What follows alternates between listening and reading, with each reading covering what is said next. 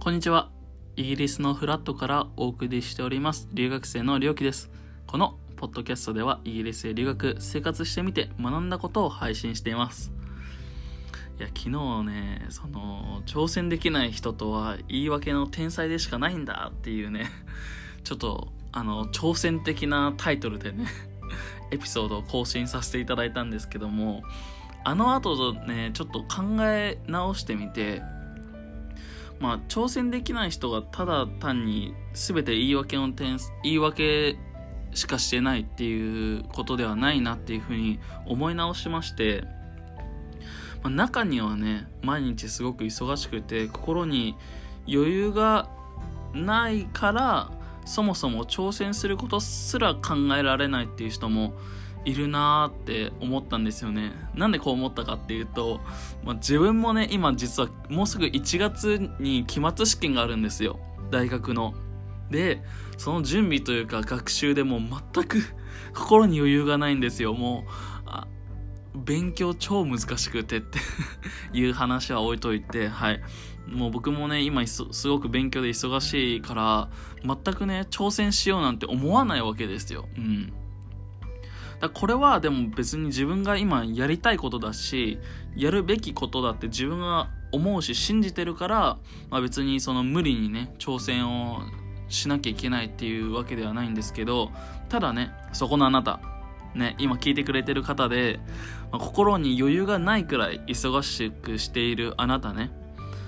その今やってることは本当にあなたにとって大切なことですか？っていうことをね皆さんに問いたいんですよ。僕は期末試験があの自分のね能力の向上につながるし将来のためでもあるから今勉強したいって思ってるのでこのままでいいんですけどま例えばね例えば世の中にはブラック企業なんかでねもうボロ雑巾のようにねこき使われてる人ってまあすごく悲しいことにいるわけですよね。もしかしたらその人にだって何か他に才能があるかもしれないのに毎日ね罵声を浴びせられてお前なんかには生きる価値がないぐらいのねことを言ってくるような上司がいる会社ってあるわけなんですよね。でそうなってくるともうその人たちって本当に辛いからもう自分には挑戦する権利すらないし何か挑戦してもどうせ失敗するって思っちゃうからもうブラック企業に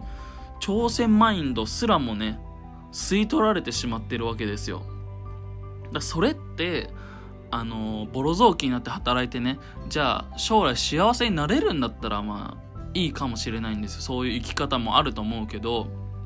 だけどボロ雑巾になって使い古されたら捨てられる？で残残るのはもうボロボロの体。健康状態もあんまり良くないし貯金も100万円もないような状態。もう何も幸せがない状態で捨てられるっていう風なとなことになる可能性があるならそれって絶対にあなたのためになってないわけですよね。でそういう人たち。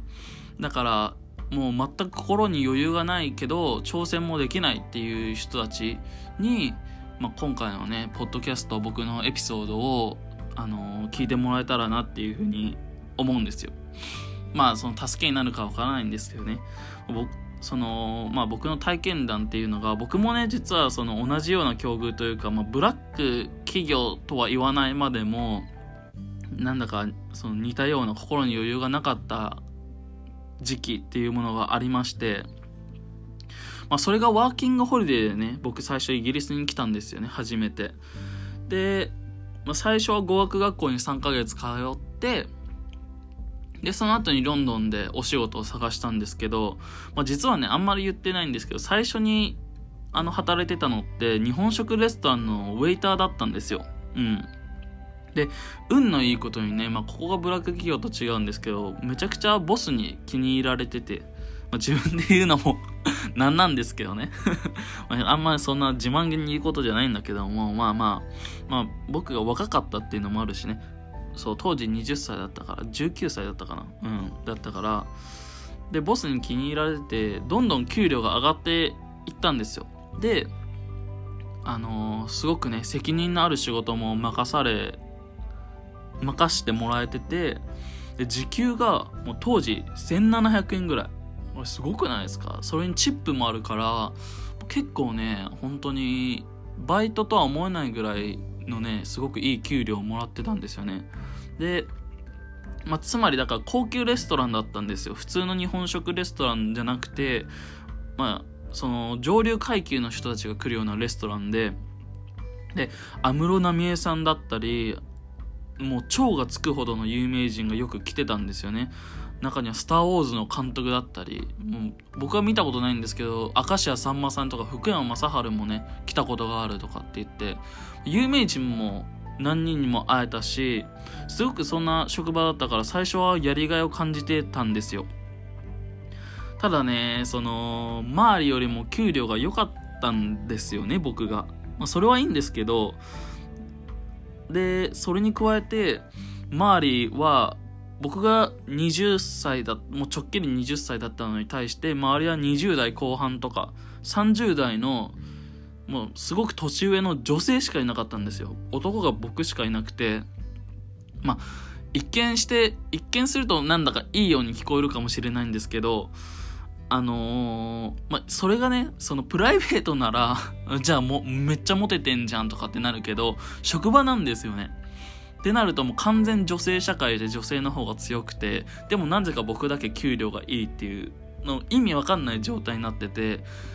あのーめちゃくちゃなんだろうな孤立してしまったんですよね僕が。でしかもなぜかボスが僕のこと気に入ってるからなんかなんだよあいつみたいな風に思われててその周りはもっと長いんですよ仕事歴が。僕は短いのになぜか給料が高いしあのー、英語もね、まあ、別にそんなにレベルが高いわけでもないのにっていう状態。でみんな年上で女性でってなったらそれはねあのー、年下の異性がねそんなんだったらまあムカつきますよね。うん。で、まあ、そんな職場でねその中には意地悪をしてくるような人もいたんですよ。で彼女たちとねなんか適度の距離感を取ってればいいものの僕当時その若くて若くてっていうかまあその何も経験がない状態でその不慣れな海外生活だったのでむちゃくちゃ寂しくてその同僚たちとね彼女たちと友達になりたいなって思ってしまったんですよね。まあ、それがねだからまたこいつ異性として私たちのこと見てるわって思われたのか分かんないんですけど余計なんかちょっと距離がね できてしまいまして。で結局まあそんなにあん、まあ、たまたまにどこか出かけるぐらいだったんですけど、まあ、そんな深い中にはなれなかったんですよね。でまあ毎日朝から晩まで働いてもう土日はもうほんと疲れてるから疲れを癒すためだけに使う。土日の休みはねまあ土曜日も仕事だったか。だから日曜日だけはもう疲れてる体を休めるためだけに使う。家でもうゴロゴロして過ごす日々ですよそんなの。うん。で友達もねもちろんそんないないじゃないですか。イギリスっていう新天地だから。で孤独で。だから心も疲れちゃってたし体も疲れ果ててしまってて。でこれ意外なんですけど日本食レストランとは言っても接客業だから英語力伸びるんじゃないかって思う思うじゃないですか、まあ、僕思ってて。でまあ多少伸びたかもしれないんですけどほとんど伸びないんですよね。もう使う英語って限られてて、まあ、お客さんとたまに雑談するんですけどその雑談ですら、まあ、大体みんな同じこと聞いてくるし大体同じ話をするからもう全部定型文でしかなかったのであまり英語力も伸びなかったんですよ。で、まあ、そんなね毎日を過ごしてて疑問に思ったんですよね。このままでいいのか俺と思って。だって何しにイギリスに来たんだろうって思思ったんですよ。英語も学びたかったのに学べてないしで海外の文化にもっと触れたくて日本を飛び出してね来たわけなのに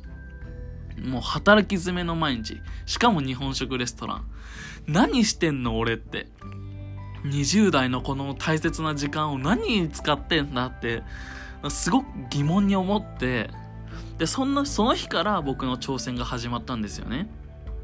まず僕ずっとロンドンにとどまってばかりだったのでもっとイギリスの文化に触れたいと思って、まあ、旅行しようって思ったんですよ。ただねお金はちょっと貯金しておきたかったのでロンドンから 100km くらいのところにある観光都市まで33時間かけて歩いて行ったんですよ。まあこんな話したらほんと馬鹿げてるんですけど、ただもうほんと電車代とか払いたくなかったんで、歩いてね、観光都市まで行って、まあそんな話はいいんですけど、その後はね、帰ってきてから平日はもう朝5時に起きるようにして、近くのカフェで英語の勉強してから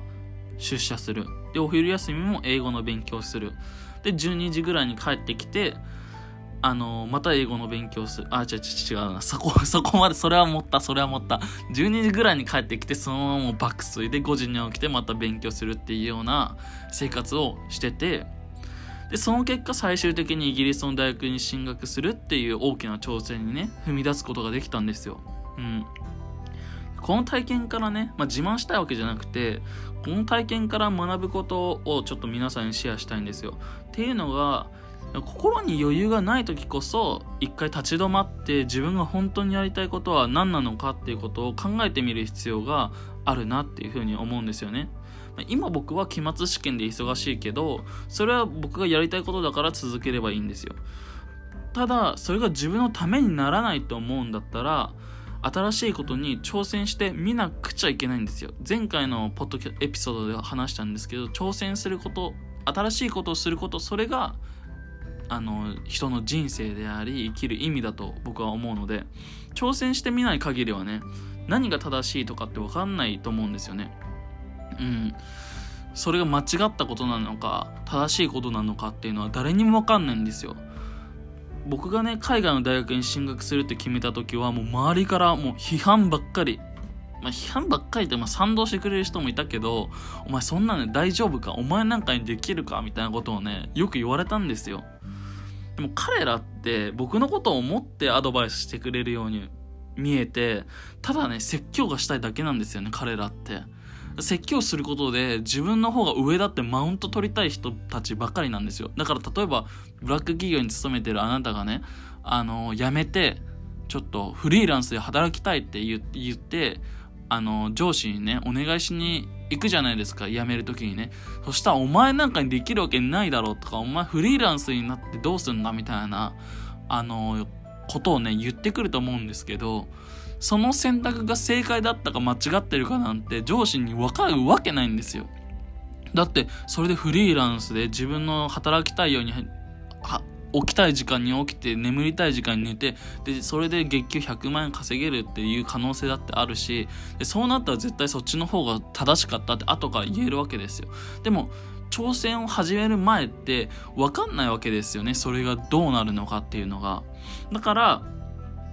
リスクはあるけど絶対何をするにもリスクがあるんですよ。続けることにもリスクがあるし、新しいことを始めることにもリスクがあると。じゃあ、続けることが正しいっていうのは、それが自分のやりたいことだったらいいし、だか